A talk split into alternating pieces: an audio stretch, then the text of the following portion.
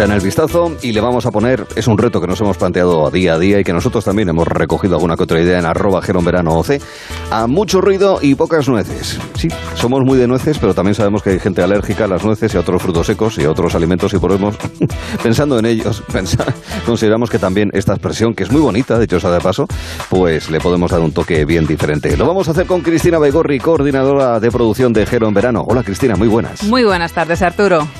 Ahí está también con nosotros María Bonjour Díaz. ¿Qué tal, María? Buenas tardes. Buenas tardes. Y Jorge Hacho Molina. ¿Qué tal, Jorge? Muy ¿Qué tal, Pijo? ¿Cómo estás? Joder. Empezamos fuerte. Ah, empezamos fuerte, menos mal que es el último día. empezamos fuerte el final. Bueno, el último día depende, ¿eh? nunca se sabe. El último día puede ser el primero de otras cosas.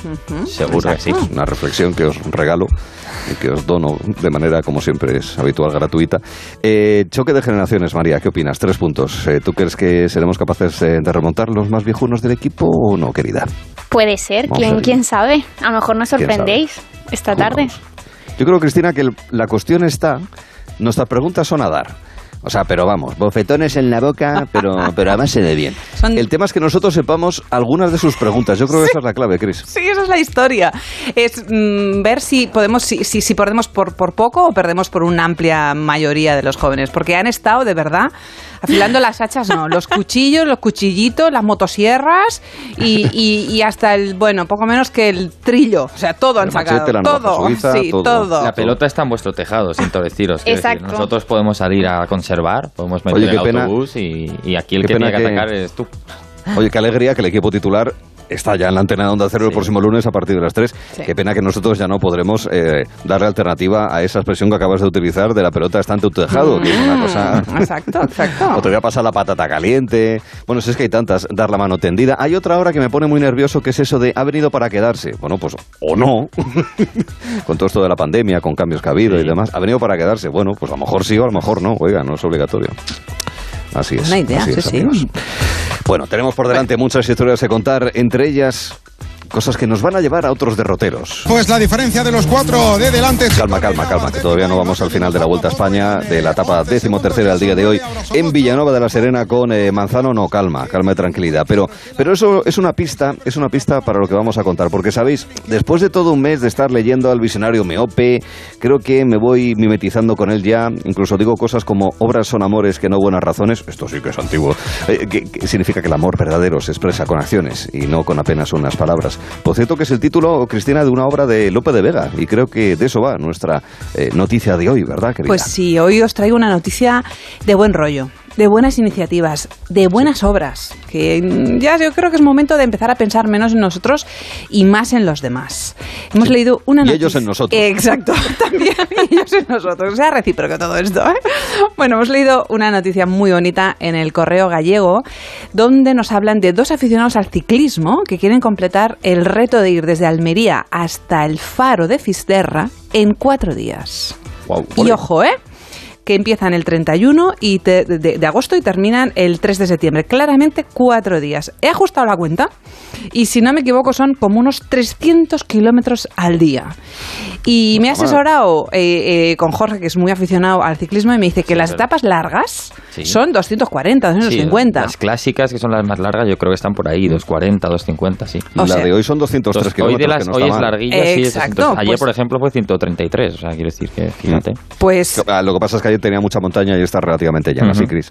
Nada, nada, que estos dos aficionados van a hacer 300 kilómetros al día. Es todo un reto, ¿eh? Cuidadito. Se llama el quinto reto ciclista del Banco de Libros de Tíjola, que no sé si sabéis que es una preciosísima población en la comarca del Valle de Almazora. Tengo un apego familiar con la zona. Resulta que mi madre y mi bisabuela nacieron allí y desde aquí les enviamos un besazo enorme a la gente de Tíjola. Y volviendo al reto, hemos dicho que empezará el 31 y termina el 3. Y en concreto son dos voluntarios que se llaman José Ramón Marín y José Manuel Requena.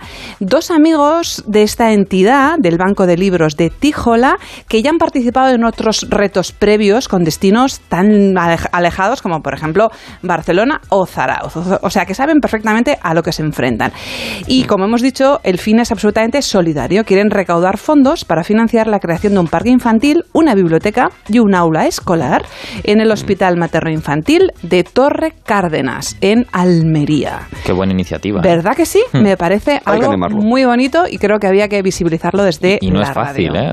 no es fácil. Porque además estaba pensando, tienes que, no es llano, de subida hacia Galicia desde Almería tienes que... Tienes mucho puerto, de hecho, ¿eh? ¿eh? otro puerto tiene que haber. exacto, exacto.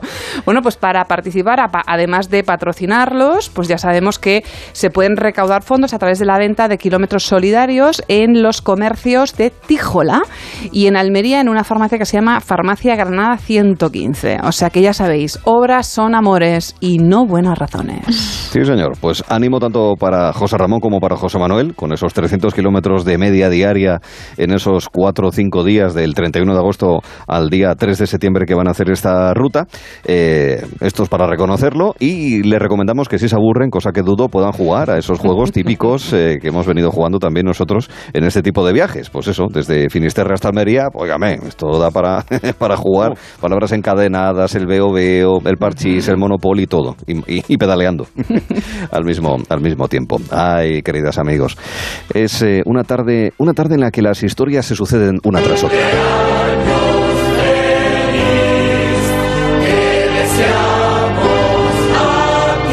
Cumpleaños, ojo, por ahora que sepamos, hombre, alguien en la audiencia cumplirá años. Felicidades, alguna. Seguro. Pero de los que estamos en el equipo de colaboradores, en principio que sepamos, pues no. Pero sí que queremos hablar de regalos, que son importantes los regalos, María. Eh, sí, eh, hoy es un día de despedidas, despedimos Gelo en verano por este año, aunque eso no significa que sea una despedida triste, nos hemos divertido bastante durante estas cinco semanas, yo creo. Mm, muy mm. bastante, diría yo. sí, la verdad que no lo he pasado muy bien. Muy eh, igual que termina la, eh, la, época de algunas cosas, como hoy el programa, pues empieza la de otras nuevas. Por ejemplo, apuntarse a un gimnasio, por ejemplo, empezar en un nuevo trabajo, un concurso en la tele, una serie. Dormir más. sí. Dormir más. El curso escolar, que empieza en septiembre, muy importante. Y justo eh, de los cursos académicos os voy a hablar. En concreto, cuando estamos en la universidad, Jorge y yo lo sabemos bien, eh, muchas veces decidimos emprender una gran aventura llamada Erasmus. ¿Ah, sí? sí? que sabéis que es eso de irse a estudiar a, fuera de España, vamos. Mm. Eh, nos solemos ir, depende del país al que vayamos, en agosto-septiembre. Bien, pues como otros, como otros muchos estudiantes, este año lo hará un chico, un usuario de Twitter que se ha hecho viral en la red social. ¿Ah? Sí, pero no, no porque se vaya, eso no es lo anecdótico. Lo anecdótico es eh, el regalo que le ha hecho, que le ha regalado su madre para que se lleve al Erasmus. Atención, que esto promete. A ver, a ver. ¿Qué podrá ser? ¿Qué será? ¿Qué, será? Pues nada más y nada menos que un recetario. Hombre, no. No, por favor, señora. Muy bueno, ¿no? No, está muy bien. ya el, bloque de jamón, envíele. El, el recetario está bien, pero con eso no se come, por favor. El jamón fileteado. ¿Dónde están los embutidos? A lo mejor eso luego durante el año se lo envía. Pero ya de principio, pues ya le ha dado un cuadernito con recetas. Está muy bien. También es de muy, de muy de padre y madre eso de no dar el pez, sino la caña de pescar. Entonces, bueno, va por ahí, lo admitimos. Yo creo que lo que quiere es que se independice poco a poco y que vaya aprendiendo. Muy bien. Marcha, nene, marcha ya de casa. Pero ojo, porque esta madre es muy guasona. ¿Sabéis qué nombre le ha puesto a ese cuadernito que le ha regalado? Venga. A ver. Pues ojo, recetas para principiantes, de mamá para Javier. Oh, Muy bonito. Qué bonito. Es bonito. Qué cookie. Que es muy cookie. Claro, que seguro, sí. el, primer domingo de mayo seguro que vuelve para felicitar el Día de la Madre. seguro. A ver, yo creo que es una buena Vete idea. Para allá, hombre, ya. Vete ya. si puedes hacerlo por videollamada. por WhatsApp. Sí. A ver, yo creo que es una buena idea, ¿no? Es bonito. Es muy buena idea, es muy bonito. Y esa madre sabe perfectamente que su hijo, mm, si no sigue, pues es, es un incompetente. Exacto, bueno, eh, bueno, no, sabe, sabe lo que puede pasar. Como buena madre, que se lo saben todas las madres, y dice, mira, vamos a ponerle al niño mm, fácil, fácil las recetas. Está muy bien. Vamos a ponerle al niño al niño. Exacto, está muy bien. Sí. Además, yo creo que viene que ni pintado, porque ¿qué es lo que más echamos de menos cuando salimos de casa? Comida de mamá. La comida de, sí, o sea, la comida de casa de papá, de mamá, de quien mm. cocine, pero la comida de casa. Exacto, de quien cocine. Como bien dice la expresión, como en casa en ningún sitio. Siempre. Así es. Eh, y qué mejor forma de sentirse que en casa que teniendo una libretita donde tienes escritas las recetas de tu madre o de tu abuela o de quien cocine. O del padre o del tío o del vecino del quinto. Sí, sí. Pero yo he pensado también que es una buena idea eh, para sentirte cerca del hogar. O sea, al fin y al cabo tú lo lees y es como que te conecta, ¿no? Puede ser un vínculo, aunque estés a miles de kilómetros. Hmm, es la manera de, recordar los sabores, los olores. Los de Jerónimo Stilton estos, ¿no? Que frotabas y había olores. También ah, sí, es verdad. Esos libros eran súper chulos porque eran novelas y entonces estaban ambientadas en mundos eh, inventados y por ejemplo ah. había un mundo que era pues el típico como el infierno, ¿no? De fuego y entonces eh, frotabas el libro, en una página del libro y olía azufre. Ah, qué bueno. Era súper chulo. Qué bueno. Oye, qué, pregunta de choque de generaciones más buena has perdido, ¿eh? Sí, sí. Una gran pues no te he pensado, he pensado hacerla sí, pues día, pero no hecho. Pues ya no. Exacto, ya no. O sí, quién sabe, le puedo dar una vuelta. Ah, es verdad, le puedes dar una Darle una vuelta de tuerca puede ser también una, buena expresión, para cambiar, de Arturo. Para el año que viene ya. Sí. Pero, ¿Erasmus habéis, habéis hecho, os planteáis? María, ¿tú Erasmus? En... Yo no he hecho Erasmus, pero sí tengo amigas y amigos que, que se han ido a Erasmus. Que lo han hecho. Hmm. ¿Tú, Jorge? Pues fíjate, a mí me lo dieron para hacerlo en, en Milán. Hace justo iba a hacerlo este, este invierno, de, vamos, de, enero a, a mayo pero me lo cancelaron por, por la COVID. Bueno, lo cancelamos nosotros porque con la COVID pues era bastante... follón. Sí, era un follonín. Entonces al final nos quedamos aquí. No, no, no, no, no. Y la verdad es que es de esas cosas que me arrepiento de no haber hecho. Mm. Un Erasmus. Creo que es una experiencia magnífica. Claro. También tenía que haber oportunidad. Yo fui Erasmus con sorte, de alguna manera. Lo viví en la ausencia y ¿Ah, la soledad. Pero sí, pero bueno, pero está bien. Yo creo que debe ser una experiencia muy chula, ¿eh? Lo, de, lo del Erasmus y, demás. Y además desde España, igual que hemos recibido mucha gente, también muchos españoles, que es uno de los países más emisores de estudiantes Erasmus. Lo cual, pues es algo que te enriquece. La verdad es que es una pena. Pero hoy también nos podemos apuntar, matricular otra vez, ¿verdad, Cris? Claro que sí. Y hacerlo con, con este cuenta. ¿eh? Cristina, en el fondo, está haciendo un Erasmus aquí en Yo estoy haciendo un ah, Erasmus, sí estoy haciendo un poco eh, el, año en Madrid. Llevas vida de estudiante. Llevo vida de estudiante. Comes, comes siempre tarde. Como tarde, duermo poco, salgo mucho. No, de hecho no se me cae la, casa encima, viajo más que la piqué. Claramente soy muy estudiante. un poco un Erasmus. Tienes toda la razón, Jorge. A lo mejor no hace falta que vuelvas a pedir. Igual no hace falta que me vuelva a casa, entre una cosa y la otra. Esto es esto es como un campamento sin monitor. Totalmente, es, un campamento sin monitor. Bueno, a lo mejor podríamos ir de Erasmus a los siguientes lugares.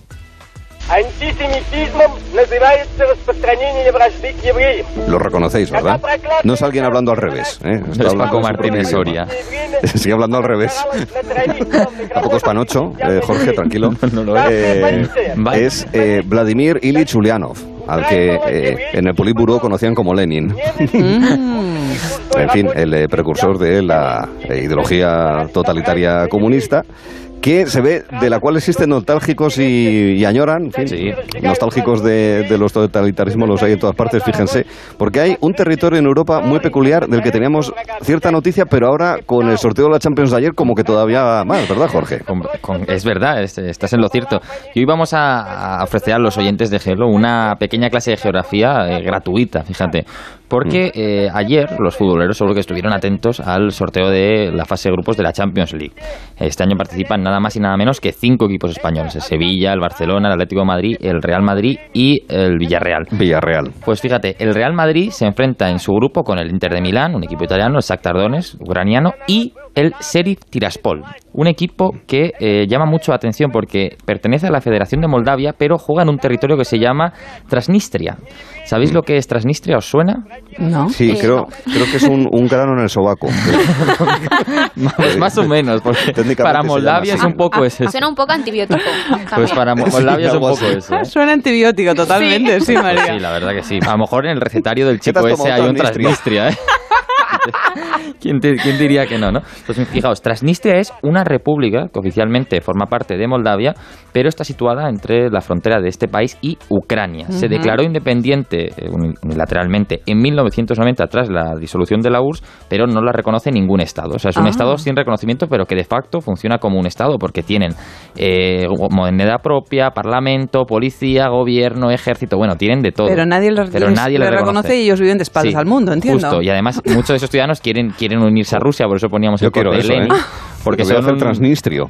Exacto, hay, que hacerse transnistrio. tienen ¿eh? todo, tienen todo. Además, el, equipo este se llama Sheriff Tiraspol, que antes lo hablamos Arturo y yo, que es un equipo que el, patrocinador es la empresa Sheriff, que está formada por dos, la fundaron dos ex agentes de la, KG, de la KGB, mm. eh, que son una empresa de seguridad en un principio, y ahora es como la mayor empresa de Transnistria. Entonces tú vas por Transnistria y tienen supermercados, gasolinas, hospitales, todo. Tienen de todo. Es como una empresa propietaria del territorio. es una cosa muy peculiar.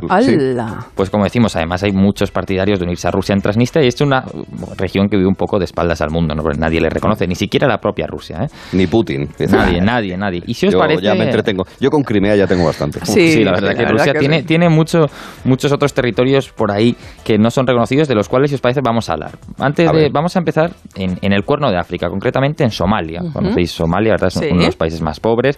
Pues eh, en 1991, que por cierto es un año en el que parece que todos los 1991, 1990, todos los países estos eh, decidieron independizarse unilateralmente, porque en Somalia se proclamó, eh, los clanes del norte, la República de Somalilandia.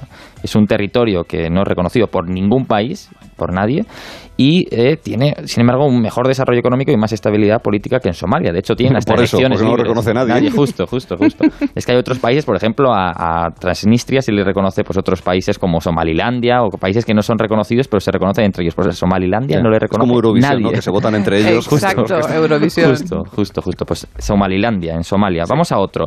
Hablemos de Artsakh. ¿Os suena? ¿Sabéis dónde está Artsakh? Ni idea. Pues mira, Artsakh está en la Transcaucasia, concretamente en la región del Alto Karabaj, que posiblemente sí os suene porque es un territorio que oficialmente pertenece a Azerbaiyán, pero que está en disputa con Armenia. Con Armenia, Justo. Sí, es un problema allí de primera magnitud. Hace poco, en 2020, hubo unos, una, una, guerra entre Azerbaiyán y, Armenia porque por cuestiones étnicas. Es un territorio, territorio que está en disputa por cuestiones étnicas y también religiosas, tengo mm. entendido. Armenia es mayormente católico y, y, Azerbaiyán no, ¿no?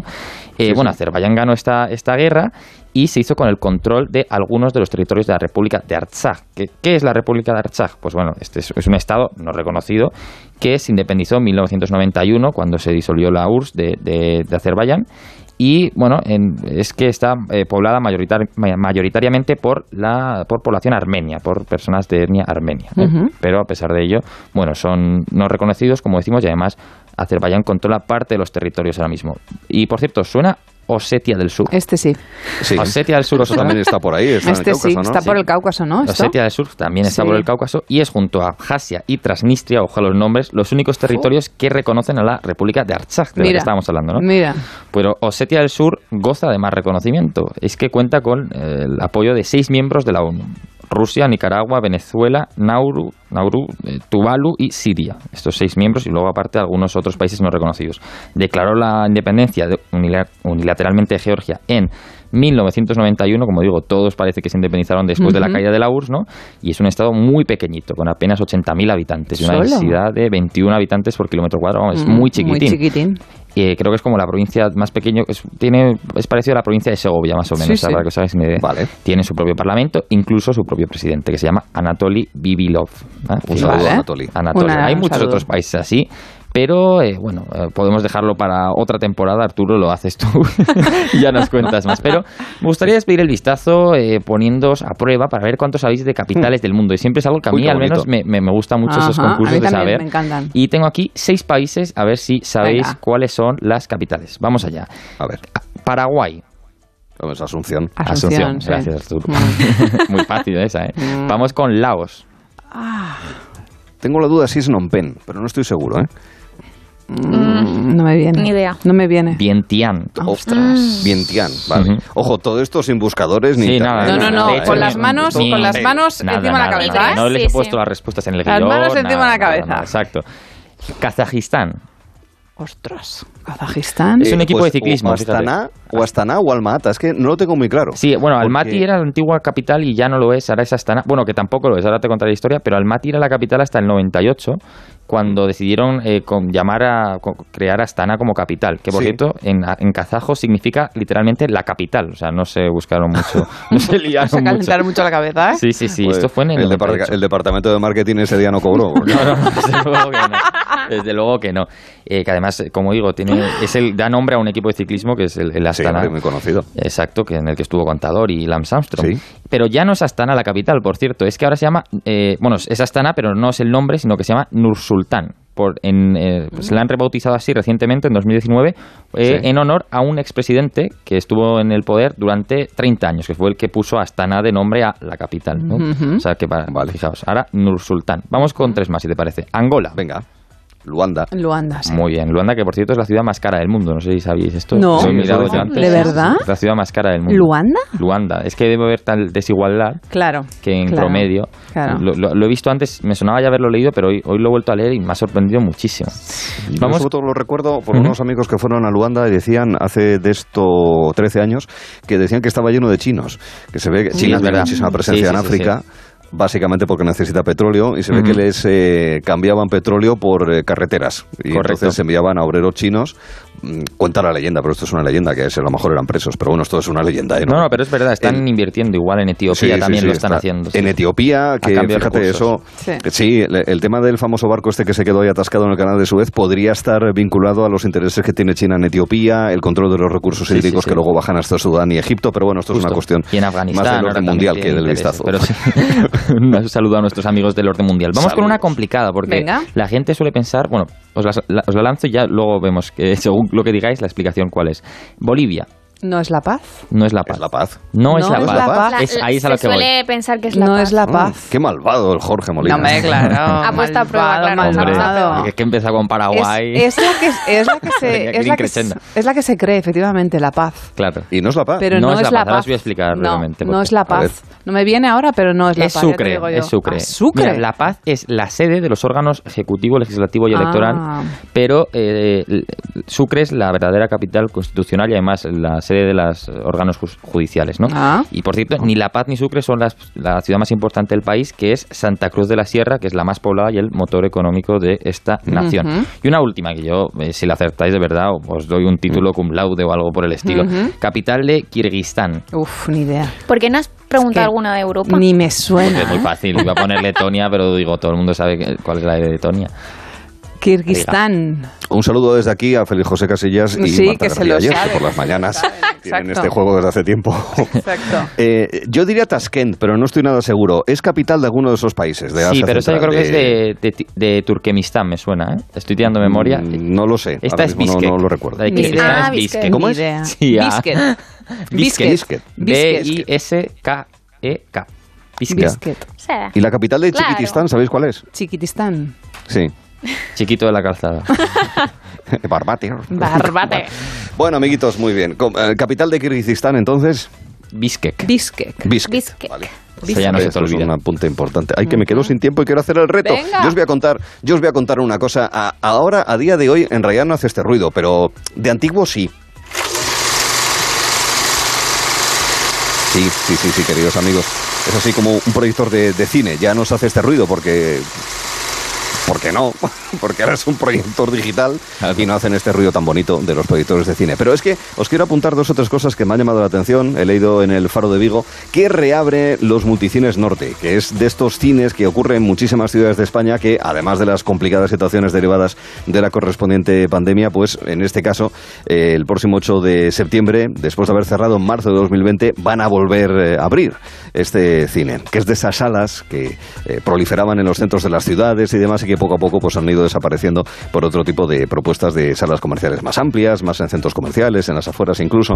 Y luego además el problema de las cuestiones derivadas del control de la COVID, donde ha habido algunas regiones y así se mantiene, incluso con recursos judiciales eh, denegados básicamente contra las decisiones de las comunidades autónomas, como ha ocurrido en la Comunidad Valenciana o en Asturias, que prohíben comer en las, eh, en las salas de cine. En algunos sitios, al menos a mediados de julio, en Castilla y León, sí que se podía comer palomitas mientras estaba viendo, ¿qué te digo yo? Pues eh, eh, a todo tren destino Asturias, la, la peli de Segura. Lo están es. poniendo ahora en el cine.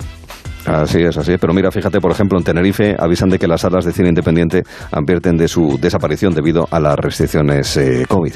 Bueno, pues son cuestiones del día a día que nosotros trasladamos en el vistazo. Ahora tenemos un reto, que es decir, de otra manera, aquello de mucho ruido y pocas nueces.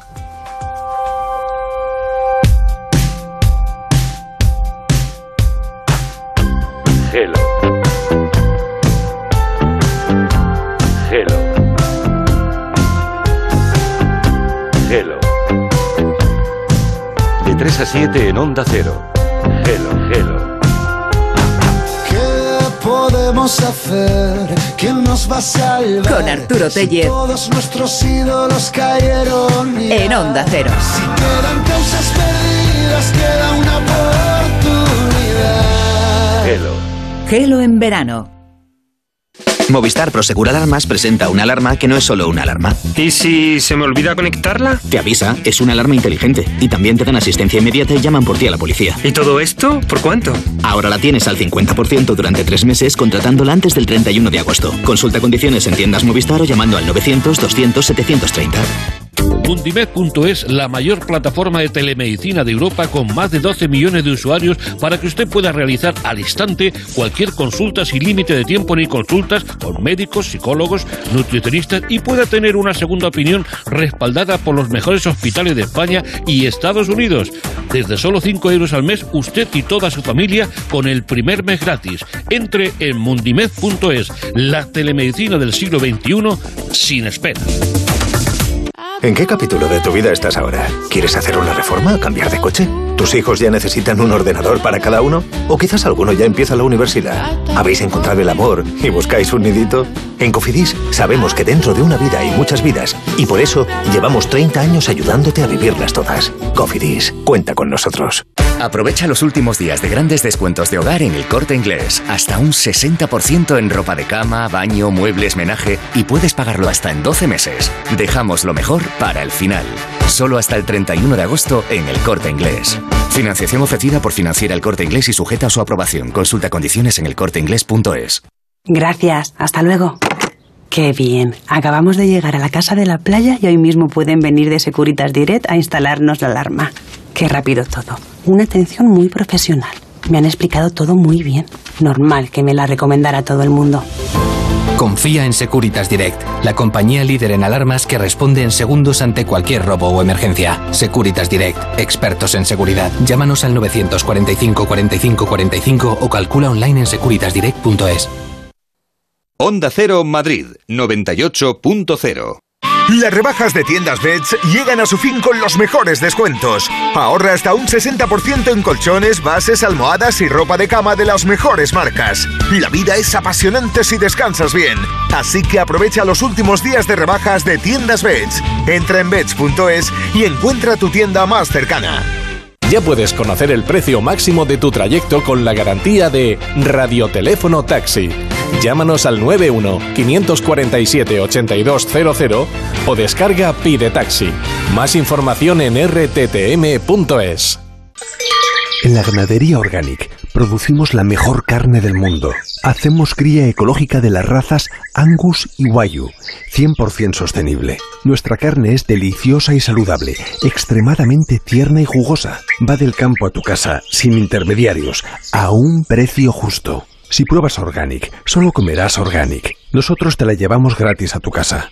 Haz tu pedido en el 910-2010, 910-2010 o carneorganic.com. Organic, la mejor carne del mundo.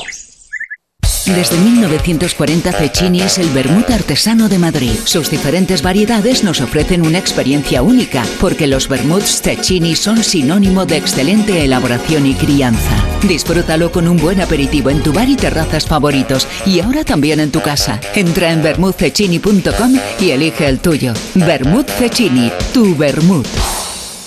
Ocasión Plus, compramos tu coche.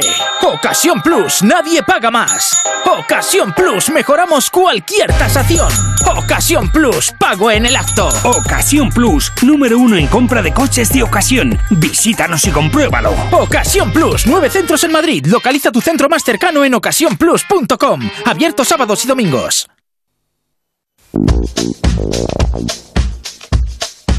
En un minuto, otra manera de decir mucho ruido y pocas nueces. Cristina primero. Pues mira, para mí es mucho lirili y poco lerele. Que decimos mucho, ¿verdad? Ahí estamos, ahí estamos. Cholidili, poco lerele. Ay, qué ganas de fiesta tienes tú, que sí, se nota. se nota, Ay, ¿eh? El Erasmus. Sí, exacto. El Erasmus. El Erasmus, el Erasmus que estoy haciendo. ¿Cómo se, ¿Cómo se dirá mucho lerele y poco lirili en ejemplo? Exacto. O en, o en kirguistino, ¿no? ¿Cuál es la última Sí, que decías? En Kirguizo, en Kirguizo. Kirguizo. El gentilicio es Kirguizo, sí. Ah, vale. María, ¿qué idea tienes? A ver, yo he tenido dos. Una me voy al ámbito deportivo, que es un Barça-Madrid. Mucha expectación para luego quedar 1-1 o lo que sea. Y luego eh, mucha nota para tan poco cerebro. Anda. Muy Oh, bien, qué bueno vale. también, ¿eh? Es, es como lo de los toros. ¿Dónde vas? A los toros. ¿De dónde vienes? De los toros. Este, en muchos casos, no en todos. Jorge. Eh, hasta que se demuestre lo contrario, el fichaje de Mbappé. ya está, así te lo digo. Ay, qué ilusiones. Y la mía es la siguiente. Mucho post y poco like. Ah, esa es buena, muy Está buena. muy bien esa, ¿eh? Muy buena. Tinder ha influido en nuestros corazones. Muy buena, muy buena. También un poco en el páncreas. Bueno, amiguitos, que noticias y seguimos en Gelo.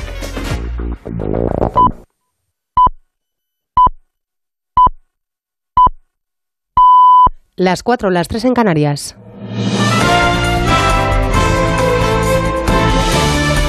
Noticias en Onda Cero.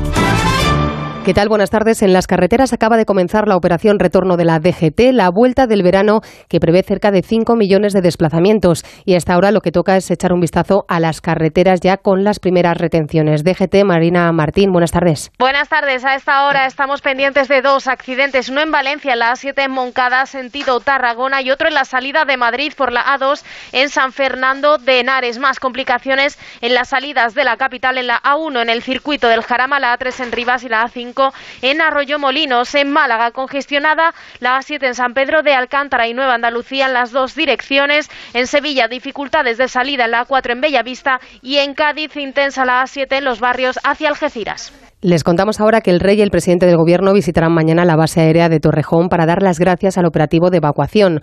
2.206 afganos han podido salir del país a bordo de 17 vuelos, 11 de ellos fletados por España.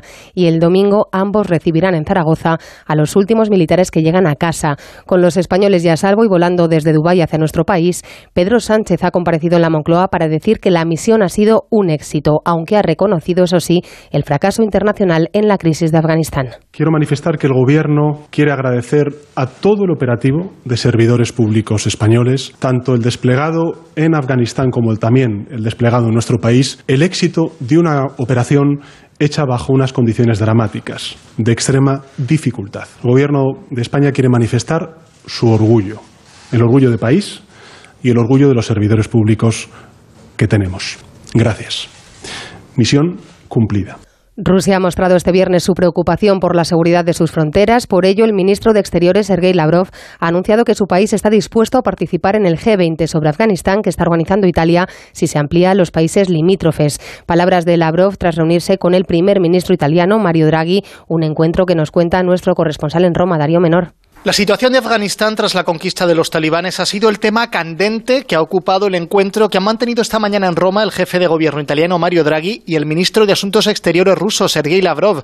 Ambos han coincidido en la necesidad de garantizar la estabilidad y la seguridad en el país centroasiático y en toda la región tras la sacudida que ha supuesto la caída de Kabul en manos de los talibanes. Draghi y Lavrov también han hablado del papel que puede jugar en esta crisis el G20, cuya presidencia de turno recae este año en Italia. Precisamente el gobierno de Roma ha decidido poner fin esta tarde al puente aéreo con Kabul para sacar del país a refugiados después de los atentados que se produjeron ayer en el aeropuerto.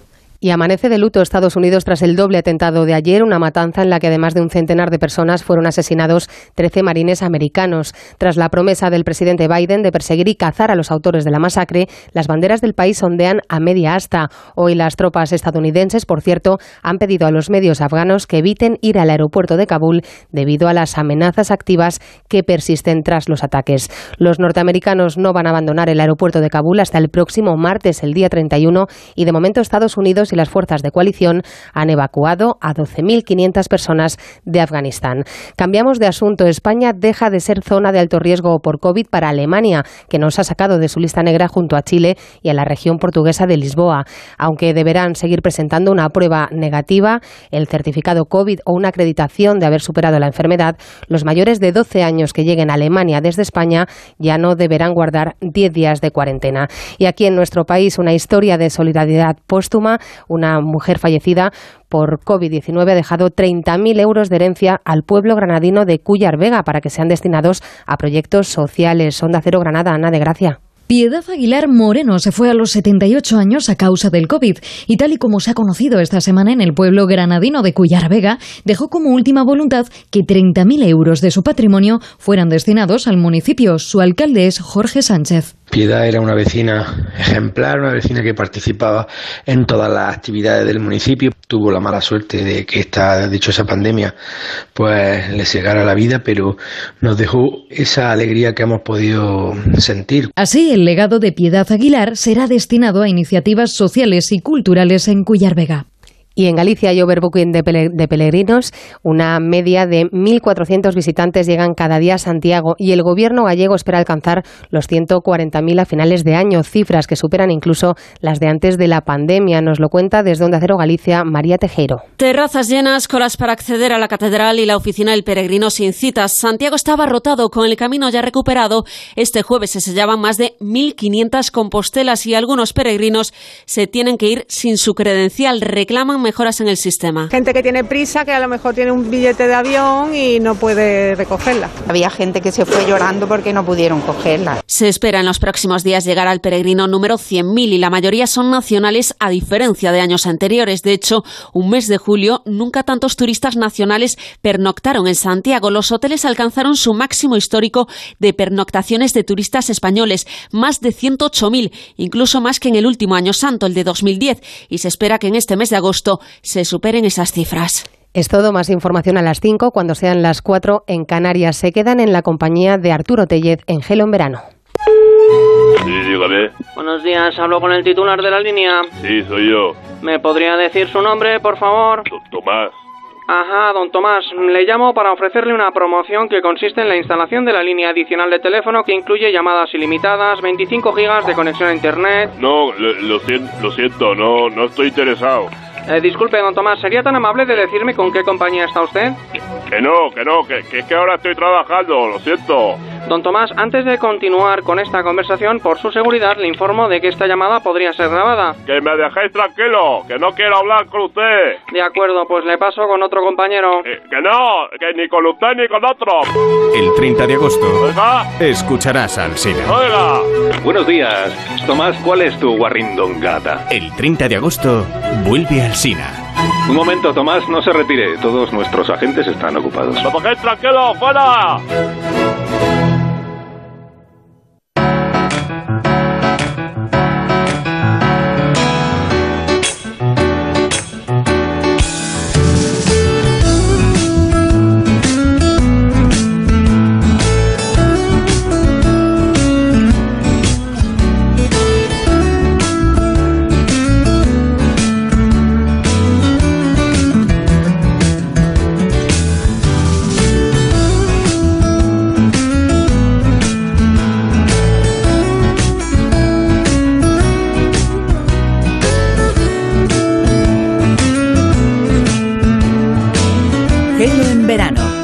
Arturo Tellez en Onda Cero. Y tenemos el que pasa en, tendremos al visionario miope, la agenda de citas que proponemos cada tarde, siempre tres, también noticia sexual, todos los días eh, para algunas personas el sexo es una noticia. Y también nos encontramos con otras historias que nos han llamado la atención. En Estocolmo, en la capital sueca, hoy se han entregado los premios Young Courage Award. Son los eh, premios al coraje juvenil del año 2021 que entrega la Fundación Raúl Wallenberg. Y entre los que han recibido ese galardón está una joven española de 18 años. Su nombre, Sara Molares García. Ella es de Pozuelo, de Madrid. Y ha estado presente porque se le ha reconocido su compromiso social con su labor en el apoyo a niños que están en cuidados paliativos en el Hospital Niño Jesús, también de Madrid. Eh, Paco Paniagua nos ha eh, hecho de intercesor, digamos, de intermediario para poder tener el testimonio de la propia Sara explicándonos lo que supone para ella este galardón, lo que supone también, entiende, incluso también de ejemplo y de demostración de que la gente joven hace cosas pensando por los demás y también explicando el trabajo que ella desarrolla en apoyo a estos niños en el Hospital Niño Jesús.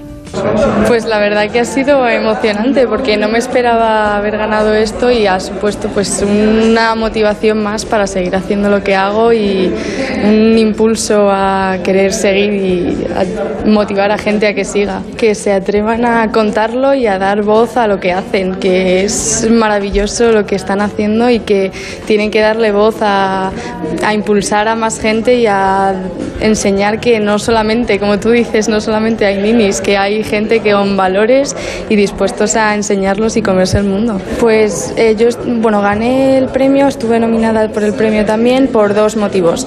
El primero por estar ayudando en un hospital de voluntaria a niños con, en cuidados paliativos y el segundo que es por ayudar a repartir y recolectar comida a gente con pocas necesidades, o sea, con muchas necesidades pero que no están satisfechas. Sara Morales García, de Pozuelo, de Madrid, 18 años, recogiendo este premio al coraje juvenil que se entregaba hoy en Estocolmo, en Suecia. Es algo que nos apetecía contar, como también nos apetece contar más historias de vistazo.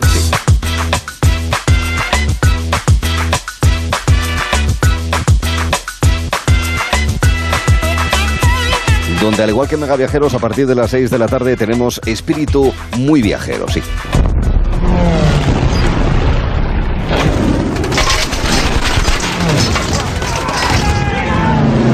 Sonidos de la Segunda Guerra Mundial. Dicen, verdad, que cuando uno tiene un susto fuerte, un buen susto, debe beber agua para recuperarse, para tranquilizarse, y supongo, pero no sabía yo, que el chocolate tuviese ese efecto, eh, Cristina. Pues mira, para mí sí. A mí me gusta tanto que los trocitos de, chocolate para mí son cuando me asusto, cuando no me asusto y cuando todo. Y sobre todo cuando viajo. Siempre me llevo una tabletita de, chocolate por ahí.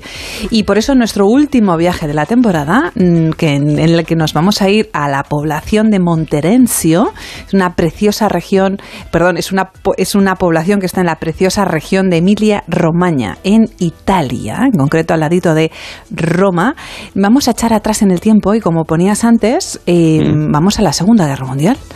Eh, mira, ya estamos ahí.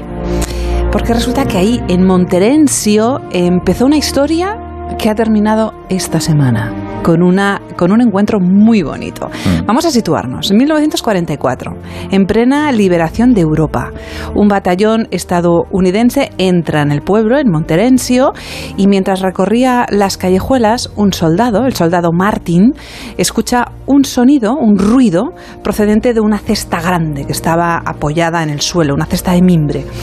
Eh, el, el soldado, lógicamente, pues eso, se asusta y se piensa que dentro hay un soldado alemán a punto de, dispararlo y, cuando ya tenía el fusil al hombro, sale la madre o la mujer corriendo del edificio que había al lado gritando Bambini, Bambini, Bambini. Ah, ante ella tenía, ante él, perdón, tenía a la madre de tres niños que estaban dentro de esa cesta, en concreto era Bruno, Mafalda y Juliana Naldi, que tenían en aquel, en, aquel día, en aquel momento, entre tres y seis años. Se habían escondido en la cesta de, mimbre cuando vieron a los soldados eh, entrar. De este susto, mm, pues bueno, todo terminó en que acabaron comiendo chocolate, chocolate que llevaba Martín en el petate y que lógicamente recordaron durante muchos años. Martín además es un hombre muy aficionado a la fotografía, entonces ese día, después del susto, se hizo una foto con ellos tres y con la madre. Pues bien, aquí viene la noticia. Más de 70 años después, esa fotografía terminó en manos de un periodista, de Matteo Inserti, que con motivo de la escritura de un libro sobre la Segunda Guerra Mundial quiso descubrir dónde se había hecho esa foto y las personas que salían en la foto y fue tirando del hilo. Primero localizó a la hija de, de Martin a través de las redes y luego a los tres hijos a los tres niños, a Bruno, a Mafalda y a Juliana, que tenían más de 80 años. Y esta semana se han encontrado en Bolonia, los cuatro. Es un historión preciosa, precioso, precioso. No hay, mejor no hay mejor historia para cerrar una temporada tan bonita. ¿Verdad que sí? Muchas gracias. Bueno, el caso es que los Naldi son una familia italiana de la zona y pues mira, gracias al hecho de que Martín no disparó, pues ahora son, eh, eh, aparte de ellos tres, eh, pues seis, seis hijos ocho nietos, dos bisnietos, una familia muy grande y lógicamente encantada. Bueno, pues resulta que cuando se encontraron con Martín, no sabéis qué regalo les hizo Martín. A ver. Una caja enorme de chocolate. Mirad, Ah. qué maravilla. Siempre aciertas. Es muy bonito. Menos conmigo, que no me gusta el chocolate. ¿No te gusta el chocolate, Lo siento? Martín, hubieses No le fallado. gusta el café, no le gusta el chocolate. El café no lo tomo porque no... Bueno, bueno, bueno. Pero el chocolate O negro sea que no te, me te salvan la vida, te regalan chocolate y te molesta. No, claro, Esto digo, es enfadado. Él dice no, gracias. Le pongo cara a Martín, oye, podrías haberte lo currado. Martín, ¿eh? Martín. Bueno, No, pues- mira, me, me- me está recordando algunas de las escenas en toda la brutalidad Sí. eh, que se está viendo en Kabul, de, también de algunos soldados entregando a algunos niños por Sí, chocolate. y chocolate, efectivamente. Y hablando de chocolate, nuestro último cositas para fardar lo vamos Hombre. a centrar en tres cositas que creo que no sabemos del chocolate. Resulta que el chocolate se derrite a 34 grados, Ah, sí. que es justo la temperatura de nuestro cuerpo. eh, cuando nos lo comemos. Bueno, cu- bueno, cuando nos lo comemos no, es la temperatura media de nuestra boca cuando nos lo Eh, comemos y por eso se ¿alguien- derrite. ¿A ¿Alguien no se le ha quedado chocolate dentro del coche que en verano funde? Eso sí, es una bendición para los se sentidos. queda absolutamente doblado, ¿no? Una cosa. Exacto, ahí abierto y, y está bueno, ¿eh? después incluso han No, si lo- yo lo recongelaba. Yo si se Ah, fundía o quedaba vale. así muy blandorro y tal, lo metía en el congelador y no sé por qué quedaba más rico que de normal. ¿No cosa- sabía diferente? Y sabe distinto. Ah. Sí, sí, pero a mí me sabía más rico. O sea, yo llegaba al pueblo Sabe después rico. del viaje en el que venía el coche, claro, esos viajes de 6, 7 horas cruzando el país, y llegaba, llegaba medio fundido el chocolate, lo metía en el congelador y me sabía más rico. O sea que... Y una, una última precisión antes de terminar. Papás y mamás del mundo que nos escucháis. Resulta que ha habido un estudio donde han relacionado los premios Nobel, o sea, las personas que tienen premios Nobel, con el consumo de chocolate. Porque resulta que claramente el chocolate nos hace más inteligentes. Con lo Vaya. cual, papás y mamás del mundo, dejadnos comer chocolate. Vaya, vaya. Con mi ¿Quién se va a comprar habitual... una tableta esta tarde? Ahora mismo. Voy a tener que yo- tomarme batidos de chocolate. ¿Ves, Jorge? ¿Ves? Dime. En todo caso, una cosa, yo con mi ingesta habitual de chocolate, el Nobel me lo deben desde hace 15 años. Porque, a ver, ya está tardando. El Ondas, que te den un Ondas. No, no, Que- pero Bueno. que quiero decir, yo el consumo de chocolate, ¿qué, qué tal de chocolate? Bueno, Jorge ya nos ha dicho claramente que no, no tal. Eh, María, ¿qué tal de chocolate tú? A mí me gusta mucho y me gusta mucho también, eh, sobre todo el chocolate blanco. ¿Ah, sí? El blanco. Mm. Pues, ¿Y a tú, tú- pues yo el negro, yo el negro, a poder ser... El que. El que sea, no, no, el que sea, ¿eh? O sea, si es buenísimo también y si es de máquina también, pero Sí. eh, tengo que reconocer que si es bueno y con mucho cacao, evidentemente me encanta, me encanta, Te va, me va, encanta, me encanta, me chocolate. encanta. Queridos amigos, nos bañaríamos en chocolate, Sí. pero resultaría demasiado pringoso, no hay gel que lo quite. Y es por eso por lo cual, en vez de optar eh, como mm, por el chocolate para ocupar nuestro tiempo libre, preferimos estas tres citas. Sí, hoy, hoy tenemos nuestra última agenda, por cierto. Comenzamos en Navarra, concretamente en Pamplona. Tenemos la exposición Esto que veo, aquello que fue. Muestra 21 fotografías acompañadas de pies de fotos que contestan a la pregunta que silenciosamente nos hacen. Se centran en los años 30, en momentos históricos de, de la ciudad que condicionaron el siglo XX y siguen haciéndolo en el siglo XXI. De Pamplona a Madrid, En Madrid, en Teatros del Canal, se representará a partir, del 1 de septiembre y hasta el día 19 la obra El alivio o la crueldad de los muertos. Una tragicomedia salvaje que toca varios temas, como la insatisfacción crónica, la incapacidad para ser felices y la constante búsqueda del bienestar a través de tipos de, gurús, terapias y diferentes químicos. Su director es Rubén Ochandiano y entre el elenco se encuentran los intérpretes Nata, More- Nata Moreno y Sergio Moore. y en Toledo. En Toledo terminamos y lo hacemos con una propuesta para mañana 28 de agosto. En la Plaza de Toros actuará a las 10 de la noche Rulo y la Contrabanda. Está de gira con su último álbum titulado Basado en Hechos Reales, que tiene grandes temas como The End, Todavía, como la Luna y Verano del 95. Llévame a tu casa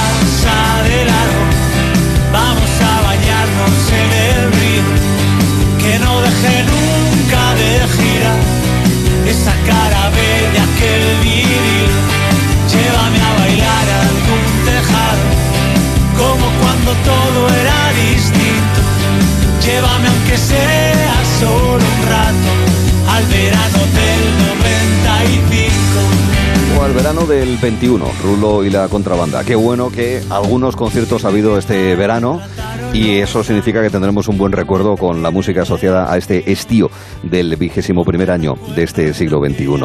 Ayer hablamos de ellos, hoy toca hablar de ellas. Lo estás haciendo muy bien, muy bien. Lo estás haciendo muy bien. Mira, esta es una pregunta también así gratuita y sin puntuar del choque de generaciones. Como Jorge nos va a explicar la noticia sexual del día, Si yo te digo amistades peligrosas, sabes que es un dúo. Sí. ¿Y el nombre de él, que es quien canta ahora? Mm, Gallego de Vigo. Joan.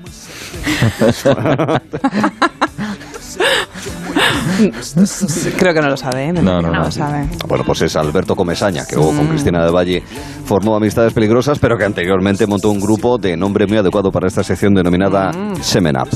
¿Qué estudio nos ofreces en el día de hoy, Jorge?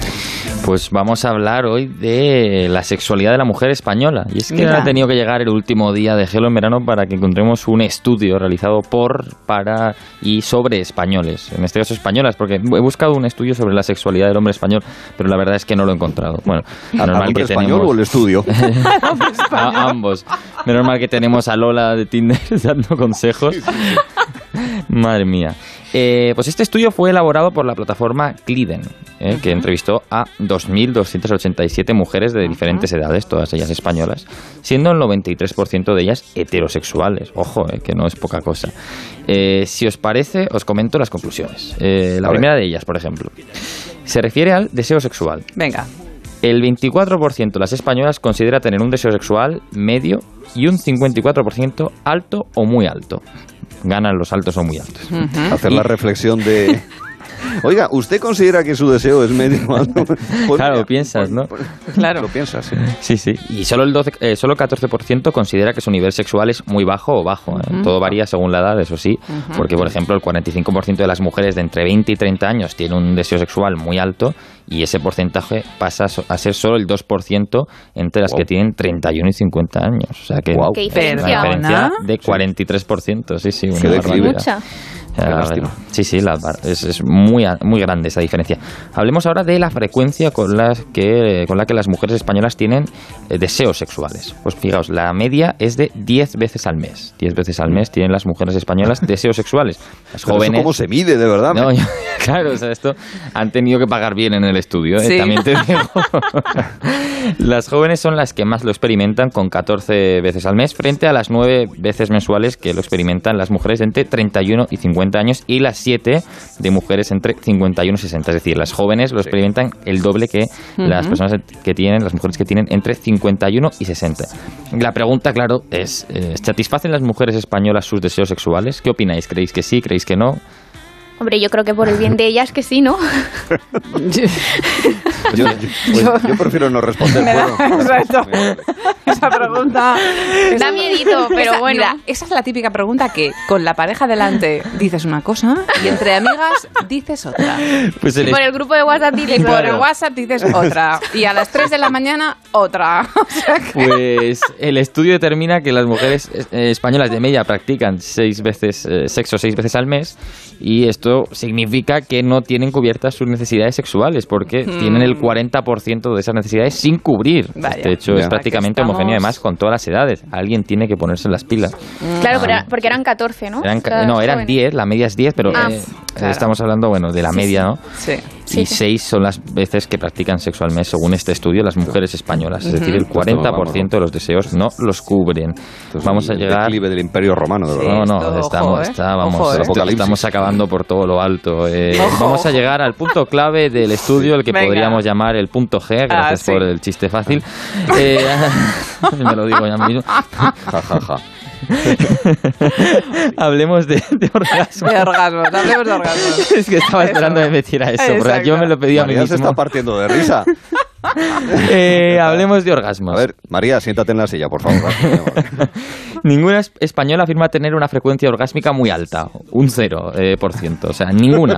Pero es que lo gracioso es que el 83% de ellas piensa que tiene una frecuencia de orgasmos media o alta, o sea, yo no sé en qué momento alguien le dice muy alta, no, y le dicen alta, sí, sí, sí, sí, yo alta, alta, alta, pero muy alta, no, no, no, no, alta no, alta no.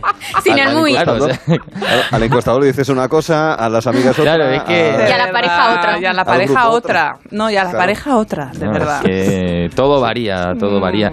Y bueno, eh, además, bueno, fijaos, el, el- el- respecto a la excitación, excitación sexual, el 89% cree que tiene un nivel medio o alto de excitación. O sea, aquí vamos.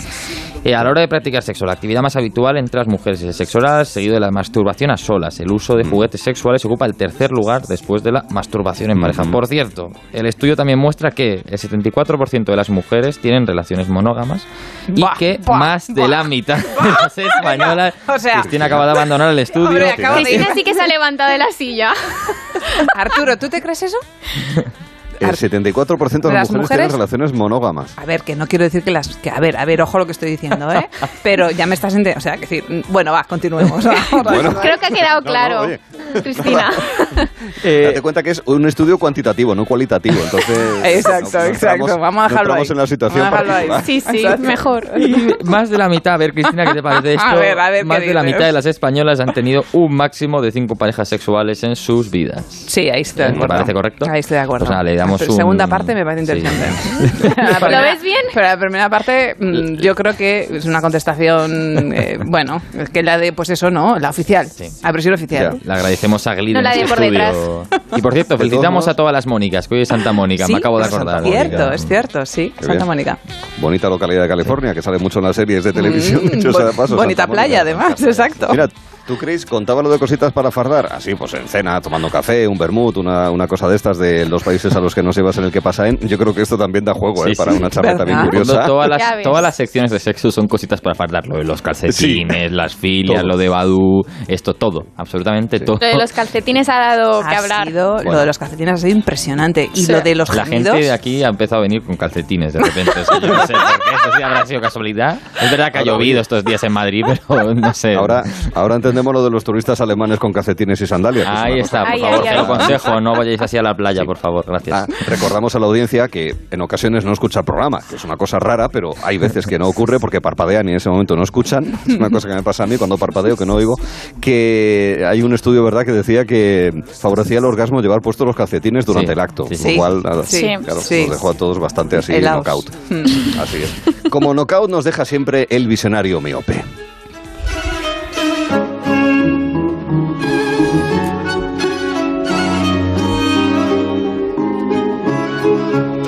Melodía de Luigi Boccherini, el compositor de cámara de Carlos III. El visionario miope, recordamos, es un noble no de demasiada alta alcurnia, que vive en una, en una casa blasonada, suponemos que no demasiado lejos de la villa y corte, aunque también conoce y le llegan noticias allende nuestras fronteras y de otros territorios de las Españas, y que dejó una serie de documentos donde imaginaba cómo sería el futuro. Calculamos aproximadamente por las cosas que dice, y hoy mismo, por ejemplo, hay un par de datos que así lo testiguan, que son escritos anteriores a 1780 aproximadamente. Hay un dato interesante y luego lo explicaré por qué atestigua que son anteriores a esa fecha de finales del siglo XVIII. Bueno, pues el visionario miope, de nombre incógnito, imaginaba, imaginaba cosas del siglo XXI. Solaceme una noche postrera de agosto en la observación del firmamento. La canícula cedía al paso de las jornadas. El instante del ocaso y el imperio de las sombras se aproxima. Los campos agostados en su color pardo y rubio aguardan la llegada de las lluvias y la nieve de final de septiembre. El cielo está quieto, mudo, y mi espíritu sincroniza con el movimiento de las esferas siderales. ¿Qué habrá más allá de Júpiter y Saturno, últimos planetas girando en torno al Sol?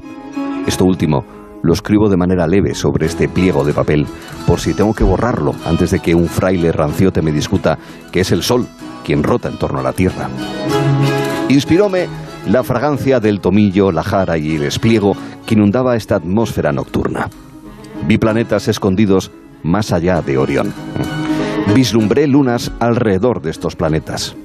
Avisté conglomerados de estrellas sin orden, contadas por decenas de miles. Aceché selenitas en la fase oscura de la luna. Miré las manchas solares, incapaces de filtrar la potencia de sus rayos de luz. Observé objetos estelares, móviles, magnéticos.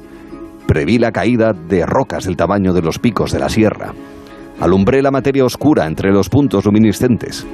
Peregriné por el camino de Santiago Celeste, una alfombra de misteriosas y permanentes velas a miles de leguas de distancia. Me siento como el primer humano que se fijó en el cielo nocturno, en el que encontró miríadas de preguntas y lacónicas respuestas. Vamos, que el visionario miope ese día tomó demasiada absenta y se quedó mirando, de, "Ah, qué bonito es Pues esto. sí, pues sí. algo así. Veía doble. Veía doble, Veía ¿no? doble. Otra, Oye, pero qué, qué, qué- qué interesante el detalle del sol.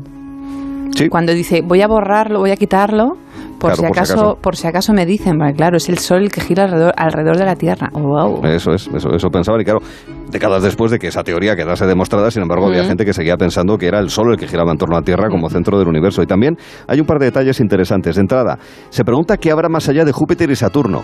No se descubrieron ni Urano ni Neptuno hasta mediados del siglo XIX. Lo cual, obviamente, Júpiter y Saturno sí, desde tiempos de los griegos y los romanos ya se conocían. Y luego, además, hay una frase aquí que me deja un poco así extrañado. eh, puede ser un extraño anacronismo, algún tipo de explicación científica tiene que haber, porque dice que vi planetas escondidos más allá de Orión. A mí es que me resulta, me, me resul- me- me recuerda mucho a cierto androide de Blade Runner que dice una frase igual. Sí. ¿Es posible que los guionistas de Blade Runner se inspirasen en los legajos del Vaya. visionario miope? Es que... eh, Puede ser una buena podría. pregunta, tipo, ¿qué tiene en común la cocinera de Castramar y Blade Ajá, Runner? totalmente. Que los guionistas vieron, leyeron el mismo es libro. un título maravilloso para un artículo. Totalmente, artículo de- ¿verdad? No, 16 de agosto a las 9 de la noche. o sea. No, pero Sí, sí. no, no, claramente, no, no. Este, este y yo miope. Sí, que Sí. estaba enamorado de doña Graciela Luz, de la bella Casa y Pordanet, de la cual decía que quería ser el aire que escapa de su risa. O sea que Mm. Alejandro Sanz también. También. Ahí, ahí, ahí, ahí, Puede ser. Alejandro Sanz, el guionista de la cocinera de Castramar. Ah. Con, con dejarlo en Castamar, vale. Jorge. Vamos a dejarlo en Castamar, sí. Qué pena que no haya control de calidad. el, el lunes, el lunes. Ay, amiguitos, el visionario miope. 25 capítulos, 25, pero quedan más, ¿eh? Hay como 300 o, o 312 papeles diversos ¿eh? sobre lo que él pensaba que podría ser el siglo XXI. O sea, que la siguiente Eh, temporada más, entonces, del la visionario, ¿no? ¿Te parece? Yo creo que sí. Emplazamos sí, a ¿eh? nuestros Sí. oyentes a la siguiente temporada. Sí, sí, sí, yo creo que Buena idea. un lead. Exactamente, un enlace para el año que viene. Como hacemos también un enlace para lo que vendrá a partir de las 5, choque de generaciones, tres abajo los puretas y lo que viene ahora, la historia del traidor. Habría que decirlo con interrogantes, traidor Antonio Pérez, con la historia que no nos contaron. Ahora sí. Hello. Hello. Hello. De 3 a 7 en Onda Cero. Alla porta i barbari, nascondi provviste, spiccioli, sotto la coda, sotto la coda, sotto la coda. Con Arturo Teller en Onda Cero. Hello.